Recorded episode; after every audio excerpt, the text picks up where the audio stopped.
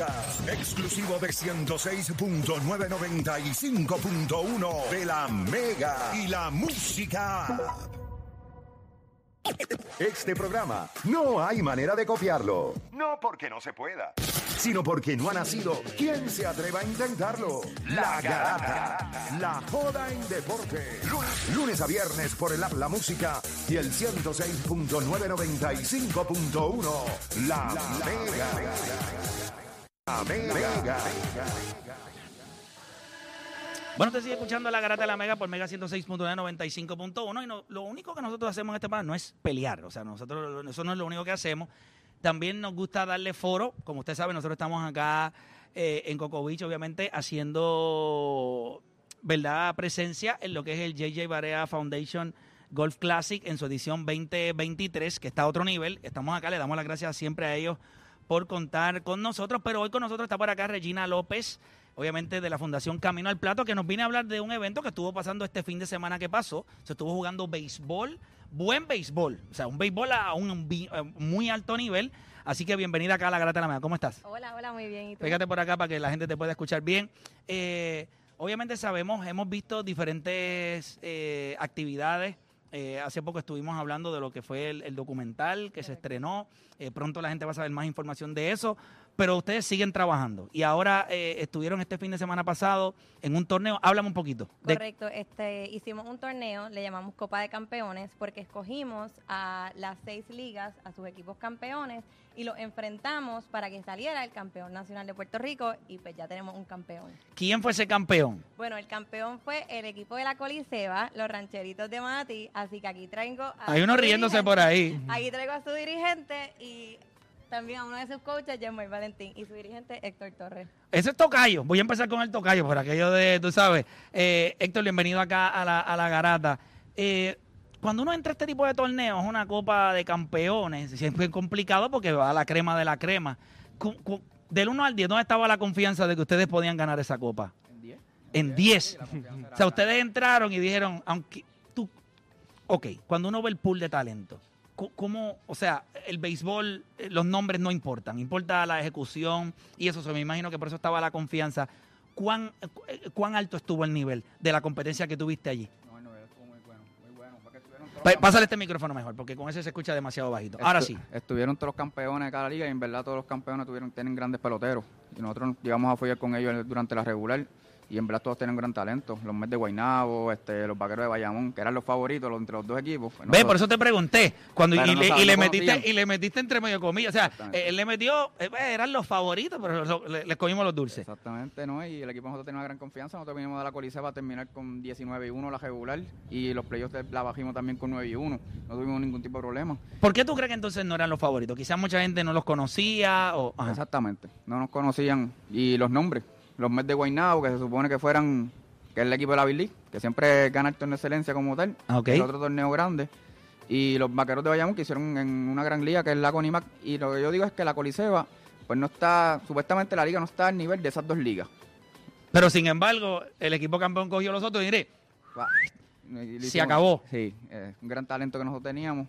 Este, un núcleo que todo el año estuvo junto y si, tuvieras que de- si tuvieras que delinear eh, en cuestión de, de las fortalezas del equipo, ¿cuál tú crees que fue la, la que los llevó a, a ese campeonato? El picheo, pero el picheo va junto con la defensa. Yo entiendo que yo tenía la mejor defensa de todo Puerto Rico, en cualquier liga, la mejor defensa de Puerto Rico la tenía yo. Mi equipo no hacía errores. El picheo yo tenía cuatro o cinco tipos por encima de 85 millas, que en esa edad en Puerto Rico, yo entiendo que difícil. nin- ningún equipo tenía el picheo que yo tenía. Háblame del torneo, la preparación, o sea, el torneo en el sentido de lo que ustedes vieron allí. Ahora vemos, vamos a evaluar el trabajo de la fundación. Pero toda la información que yo tengo, y entiendo que se enviaron fotos también para que la gente pueda ver a través de la aplicación la música, entiendo que este, al más alto nivel, o sea, la, la preparación, todo. Há- Háblame ustedes. En verdad, No, pues, no importa que Regina no, esté claro, aquí. claro, o sea, usted. verdad. Honestos. Fue espectacular, espectacular de que llegamos, una organización este, muy buena. Oye, nos tenían hasta galletas en el dugao, galletas... Sí, sí, agua, eh, la- lo- le tenían de todo, de todo. de todo, en verdad, fue muy bueno, este, la disciplina. demasiado, no dieron break. Eso me dicen, que no dieron break. me dicen que estaba el látigo allí, que el que fallara estaba afuera. No, uno fue de los míos, yo tengo que decirlo, metí aquí. Y No, fuera. y fa- fue, eh, falló, y yo le pregunté a pues, no, pues vuelvo, ok, porque yo, eso yo opino en la Es bien, disciplina. im- y yo te voy a decir algo, eh, más or- y más organizaciones, lo cual no sucede en Puerto Rico porque hay gente que hace torneos de 20 mil cosas y, y permite, eh, en muchas ocasiones hay unos incidentes donde la conducta no es propia y nosotros tenemos que educar a nuestros niños. Ah, lo hiciste mal, no hay ningún problema. Errar es de humanos, pero los errores tienen una consecuencia, no vas a jugar más. O sea, a veces la gente le cuesta tomar ese tipo de decisiones, qué bueno que en este torneo obviamente se, se tomaron esas medidas. Yesmuel está por acá con nosotros también. Yo quiero que ustedes sepan que mientras nosotros estábamos hablando del tema de Otani y todo esto, ellos estaban mirándonos con cara de estos imbéciles que nunca han jugado ni con caca en la cuna. Pero nada, Yesmuel, bienvenido acá a la Garata de la Mega. ¿Cómo te encuentras? ¿Estás bien? Todo bien, gracias. Me alegro. Cuando ves este tipo de torneo, eh, ¿cuán importante es todo lo que ofrece la Fundación Camino al Plato a este tipo de torneo en cuestión de preparación, logística, la, la- la- el tor- eh, la calidad de los, de los equipos? De verdad, pues es un torneo que la iniciativa, pues de verdad se, se, se desbordó. Pues nunca aquí en Puerto Rico se habían enfrentado lo que es, pues todas las ligas, eh, campeón de cada liga. Prácticamente, usted conocedor de deporte, pues para nosotros fue una, una Champions League. Una Champions League, que es lo más parecido que obviamente pues, sucede en el fútbol. Es correcto, pues para nosotros. Pégate al micrófono para, que la gente te pueda fue de escuchar. verdad importante estar ahí presentes como organización pues para poder demostrar de que nosotros tenemos un calibre de, de alto béisbol porque pues viniendo del norte muchas muchas personas piensan que todo el calibre de altos peloteros están en, el, en la región metro pero nosotros llevamos con un proyecto desde hace tres añitos pues en que venimos subiendo poco a poco y pues estamos por ahí pues tocando puertitas ya Bueno, tocando sonar. puertitas, no, ya ganaron eh, este, esta, este torneo. Eh, Ganaron, los tres mil, nenes tres mil. hicieron una foto pues, fueron tres mil que se llevaron. Así mismo, y tres mil pesitos, son buenos. Oye, que quiero, quiero, vamos a hablar un poquito más ahora en el sentido de lo que vivimos en el draft eh, este año de Major League Baseball. Hay mucha gente muy, muy preocupada eh, por las camadas, qué es lo que está pasando con los peloteros puertorriqueños, desde tu punto de vista. Honestamente, Play, de mi punto de vista, es la preparación. O sea, es una preparación en lo cual mucha gente tiene pensado de que es una mínima parte de lo que un estudiante atleta tiene que hacer para pues ser a llegar a un nivel profesional. Y no solamente eso, sino pues es eh, monetariamente aquí en Puerto Rico, pues muchas familias pues de, eh, Carecen de, de- carecen de los esfuerzos. Y es lo más importante ahora mismo, pues, para tú tener un buen entrenamiento mínimo, un buen entrenador vale 135 dólares la semana. Tú multiplicas eso más, tienes que pagar lo que es escuelas, alimentos para familias que a lo mejor no tienen para sustentar un buen atleta, pues para mí... No, y pues, que tienen es- posiblemente más hijos y dicen, bueno, yo puedo mandar este a jugar béisbol o, o- o empezamos a comer con beef todos los días. Correcto, y también lo estás hablando ahorita, o sea, prototipos. Cuando tú sacas el mejor pelotero puertorriqueño y lo vamos y lo llevamos a Estados Unidos, es un pelotero promedio. Ya tú ves que nosotros pues carecemos de lo que es cuerpos grandes, 6'2", 6'3", ve un build muscle body, o sea, no lo tenemos. Y pues ya para nosotros como puertorriqueños tenemos que tener ese light bulb que a la que tú vayas a Estados Unidos tienes que tener algo que te sobresalga de una porque si no va a ser bien difícil para nosotros. Tú sabes que est- estuve, ¿verdad? En el, en, eh, todo el mundo vio cuando nosotros fuimos allá a la República Dominicana a, hablar y, ellos, ellos me mencionaron algo que me estuvo, me, estuvo muy curioso. Y yo, y yo le dije, ven acá, ¿por qué ustedes tienen tantos lanzadores? O sea, vamos a hablar claro, no sé lo que están haciendo en República Dominicana a nivel de chamacos de 6-7. Los pueblos que se están tirando allá, nosotros vamos a tener que robarnos un par de genes de eso porque, o sea, es increíble. Cuando nosotros vemos a Eli de la Cruz o Nil Cruz, o sea, son tipos que tú los miras y tú dices, y son atletas. O sea, no es que son fuertes, tipo bruscos, no, no, estos chamacos son atletas. Yo vi a Nil Cruz dando un, eh, creo que fue el primer hit de su carrera, que fue un doble. Y cuando tú lo viste que pisó primera vez, tú dices, "Pues este tipo tiene unas piernas increíbles. Pues nosotros carecemos de eso. Eso es otra cosa. Te- vamos a tener que ver con la genética. Eso eso lo cuadramos en par de calles San Sebastián. Pero esos son otros 20 pesos. Es cuestión de ponerlos a todos los de 6, 5 en adelante a mezclarse entre ellos. Pero los lanzadores, ellos me estaban diciendo que ellos cogen muchos niños entre las edades de 12, 13 años y los paran en fila, ponen ahí a un catcher y le dicen, usted va a tirar lo más duro que usted pueda a, esa, a ese catcher. Y los chamaquitos se paran y ellos van eliminando. Hay, chamacos que tienen un brazo dotado, a pesar de que nunca han jugado béisbol. Le dice, tú eres lanzador, tú no tienes que hacer más nada. Tú no vas a batear, tú no vas a hacer nada. Tú lo que vas a hacer es usar ese brazo. Y ellos los paran ahí, los tipos tiran, tan, tan, tan, y sacan esos que, esos que tienen una habilidad eh, sobre los demás. Entonces, no les enseñan a lanzar, les enseñan a tirar lo más duro que tú puedas. A los 16 años, cuando los tipos vienen de allá, ponen el, el- el- el cronómetro, chamaco a 94, 95 millas, con 16, 17 años. Ok, véngase, nos fuimos. Quizás no tanto, 92, 93 millas a los ca- 15, 16 años, tú eres un animal. Entonces se los llevan y entonces ahí ellos se encargan de enseñarles a lanzar. ¿Cómo nosotros podemos copiar algo que está dándole resultado a ellos? ¿O tú crees que es posible en este país hacer eso? Eh, de, o sea, fuera de Berríos y fuera de Chugal y Alexis y otros lanzadores que hemos tenido, pues nosotros siempre hemos tenido un problema grande en, en tener lanzadoras y no es como que, o sea, los lanzadores que está llevando República Dominicana son tipos de 6'4, 6'5. O sea, son tipos que tienen un build como nosotros. El Hall que tiene es un tipo normal en Pedro Martínez. ¿Por qué nosotros no podemos tener más lanzadores? Pues yo te puedo decir un poquito bajo mi fundamento, mi opinión, te puedo decir dos partes de la buena y de la mala, porque las viví recientemente la mala. Eh, obviamente fui de la mismo draft de Berríos y de, y de Chugal. Prácticamente fuimos roommates. Entonces, cuando tú ves a, a Chugal, Chugal era un, un tirador, no era lanzador. Era un muchacho que vino con una genética con brazos sueltos, ya tiraba 93, 94, pero no sabía lo que era ser un lanzador. No tenía su release point, utilizar pues varios fundamentos clave de lo que era base un lanzador.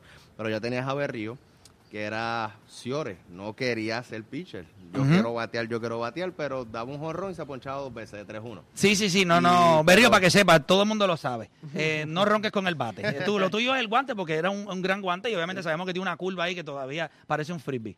Pero que, ¿qué hace la diferencia? Es lo que está hablando ahorita, es el trabajo. O sea, cuando tú miras el trayecto que tuvimos nosotros ese año, o sea, fuimos un grupo bien unido, trabajamos bien unidos, y es todos los días. Para tú ser lanzador, yo como bateador tengo que tener una rutina de T-work, progresión de, de lado, de ángulo, launch angle, todo lo que ustedes conocen sobre la analítica, pues los lanzadores deberían ser igual. Mi opinión es que debes tener un throwing program, o sea, tiro 90 pies hoy con diferentes bolas de, de pesa, mañana es ángulo con tal goma, o sea, Tú sabes que me voló la cabeza. Eh, recientemente nosotros hicimos un, un episodio que fue con Berrío, se llama Este es mi swagger, y tuvimos la oportunidad, está en mi canal de YouTube, por si acaso alguien lo quiere ver, y él habla sobre, ya nosotros no estiramos, nosotros lo que hacemos es activar. activar. Entonces tú ves a tantos chamacos por ahí que en muchas ocasiones lo que están es estirando y dicen, no, no, el brazo se estira mientras nosotros estamos lanzando. Correcto. Lo que nosotros vamos a activar de acuerdo a los lanzamientos que nosotros hemos estado haciendo.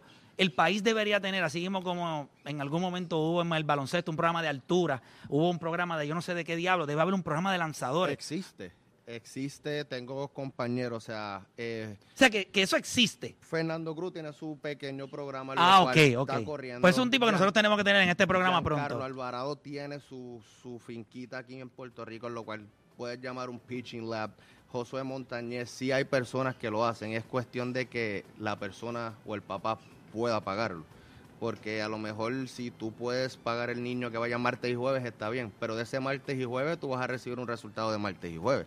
Pero No de si lunes a quieres- viernes posiblemente. Correcto, si tú quieres Excel, tú tienes que entonces ya meter a tu hijo en este pinche lab como si fuera una escuela. Tú O sea, sabes tengo que- que tenerlo lunes a viernes bajo todo el año. Así vas a conseguir un buen progreso. Tuve la oportunidad, aunque el hijo no me habla, que es Chugal, su papá, Edwin Díaz Padre, sí, él me habla, gracias a Dios, por lo menos uno de ellos me habla. Este, y entonces eh, Edwin me, lo me encontré en el aeropuerto y le pregunté, ¿cómo diablo un país que no tiene lanzadores o que ha tenido pocos, tú tienes dos? Y él dice, eh, pues bueno, eh, mucho trabajo. Primero, como papá, ellos lanzaban solamente los sábados. No lanzaban otro día de la semana. Era solamente sábado, ellos podían lanzar sábado. Y el resto de la semana trabajábamos para estar listo para ese sábado. Correcto. No es que, y a veces los dirigentes me decían, no, pero yo necesito que me tire el miércoles y le damos. Y él le decía, bueno, pues no hay problema. El nene no va a tirar y yo me lo llevo para otro lado. No, no, pues está bien, dame los sábados nada más. Y él dice que el brazo llegó cuidado, eh, que, pero había un, o sea, no es que el nene tiraba un sábado, el domingo él le daba reposo, él dice que daba reposo al brazo, y entonces ya después, el lunes en adelante, había una rutina para prepararnos para volver a lanzar el sábado. Hay muchos chamacos con mucho talento que no tienen la oportunidad de llegar a esas escuelas, pero es importante que los papás escuchen que si tu hijo tiene, si tú te das cuenta que tu hijo tiene, como dicen, una pepita, que cuando tira es más rápido que los demás, pues eso es un brazo que, que vale. Vale la pena. Y hay que desarrollarlo. No se lo dejes en las manos a un tipo que te lo pone a lanzar Correcto. dos veces en semana y entonces no hay un plan con él. O sea, tiene que lanzar y entonces tiene que haber un plan. Tiene que correr, tiene que haber los sprints, tiene que haber la fortalece- fortalecimiento del hombro, un plan. Eso es lo que yo creo que carece el país de información. Es que hoy día los padres piensan que a lo mejor es un gasto. Es un gasto, no lo tengo, no lo puedo hacer, no lo necesito, pero en sí no es un gasto. Es una inversión. una inversión que muchos también de los padres cuando hacen la inversión quieren ver un cambio al primer mes. Y esto es todo pelotero, todo atleta es diferente. Cada cual pues va a dar diferentes frutos, pero pues se puede, pero eso es lo que honestamente en Puerto Rico ese es el trabajo. Y a nivel económico lo puedo entender. Muchos de estos programas en República Dominicana sencillamente sacan los nenes de las escuelas, De los 12 meten en unos ya. montes allí con, con un abanico de techo y un matre que usted solamente lo ve en el Riverside. Este, eh, y pues, bueno, o sea, las condiciones de vida de estos chamaquitos es pésima. Y entonces lo- lo- los chamacos, pues no le queda otra, ¿me entiendes? Acá en Puerto Rico, pues sabemos las condiciones, eh, obviamente territorio americano, no puedes meterle un nene, sacarlo de la escuela, no lo puedes meter en condiciones infrahumanas.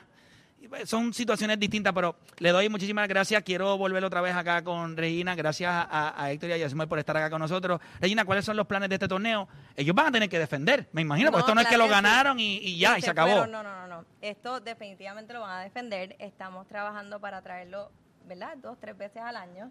Eh, también lo que se está ahora cocinando, como le decimos, es el softball de femenino. Amén. Eh, le dedicamos el torneo al equipo de Puerto Rico que ganó los centroamericanos.